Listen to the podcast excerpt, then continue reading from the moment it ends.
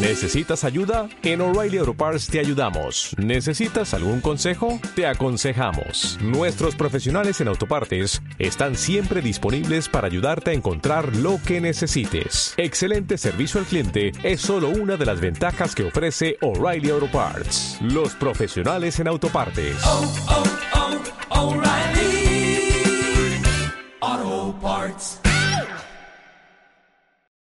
Empezamos a trabajar el sistema el año pasado, de diciembre del año pasado, con diferentes reuniones formales y más bien informales.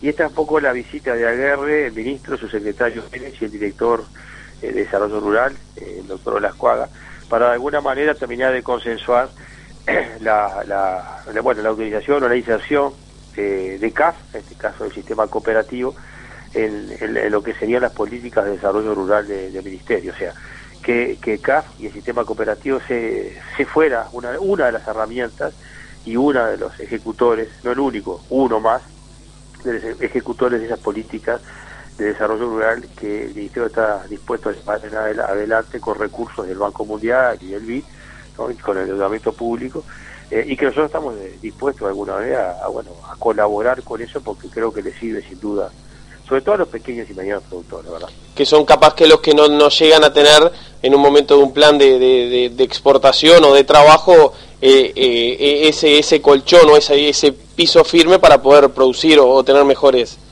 Este, sí, sí, sí, mejores... digo, son los que son productores eh, de alguna manera más vulnerables. Exacto. Y, en este momento incluso digo que es independiente, porque diga que se aplican siempre, pero de alguna manera el mañana el productor está con más tecnología, asociado de repente en grupos o eventualmente como en cooperativas, con asistencia técnica, en fin, con, créditos disponibles, con una más fina eh, utilización de los precios productivos en todos los rubros y en, todos los rubros. Esto es para todo, vale para todo. Bien, pero los rubros agropecuarios.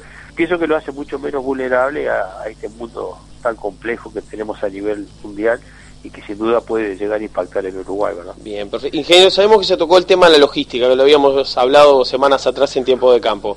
Eh, ¿qué, ¿Qué fueron los principales puntos tocados? Y en la logística hay un acuerdo, digo, de, que el país, eh, bueno, decía el ministro, ha multiplicado en, 8 o 10 años, él habló de oh, sí, 10 años, 7 la producción bruta en toneladas, ¿verdad? O la, el movimiento en toneladas por 7, ¿viste? En 10 años y prácticamente es poco lo que se ha hecho en logística, si la capacidad es la misma, los trenes siguen sin funcionar, ha habido algunas mejoras en los puertos, o sea, estamos, eh, tenemos un total acuerdo, por lo menos con el Ministerio, incluso con las autoridades, de que es un tema que hay que entrarle, pero hay que entrarle ayer, eh, hoy o mañana, ¿no?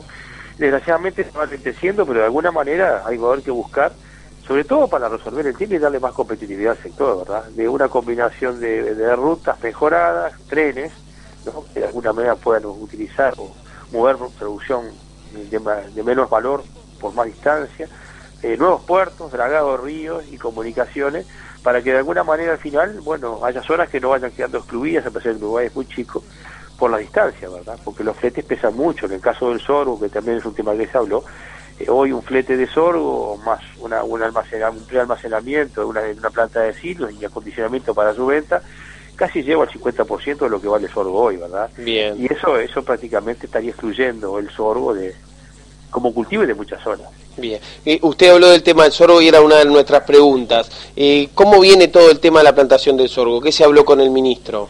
Y bueno, un poco eso, ¿no? Eh, hay que buscar la forma de, ver cómo se puede dar el sorgo a, básicamente a la lechería, ya está bastante atado, y, pero más que nada a la ganadería, ¿no? Hablamos con el ministro que el sorgo, primero es un cultivo estratégico para la rotación, o sea, es un cultivo de alto potencial que prácticamente nunca deja de rendir, aunque venga seco llovedor, tiene una cantidad de bondades en el rastrojo para la rotación agrícola, ¿verdad?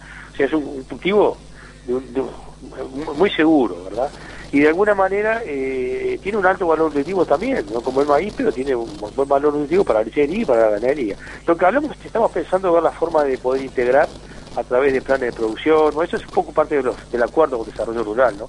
Planes pilotos, planes de producción, asistencia técnica, llamémosles grupos de productores, para poder integrar el, cultivo al grano y sobre todo el cultivo de sorgo a toda la cadena eh, básicamente ganadera, incluyendo el destete, o sea, terneros recién destetados, en vez de que pierdan kilos detectarlos a campo, eh, poder suplementarlos desde el inicio para, con, un, grano relativamente barato o, sí, sí, o rentable. Y eso yo creo que consolidaría la, ganadería, le daría una, una, salida al sorbo y a la rotación agrícola y, los números dan.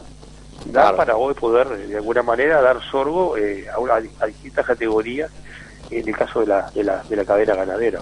Perfecto, ingeniero, muchísimas gracias y muy amable por estar por tiempo de campo. Bueno, un gusto, eh, y estamos en la zona. Muy amable.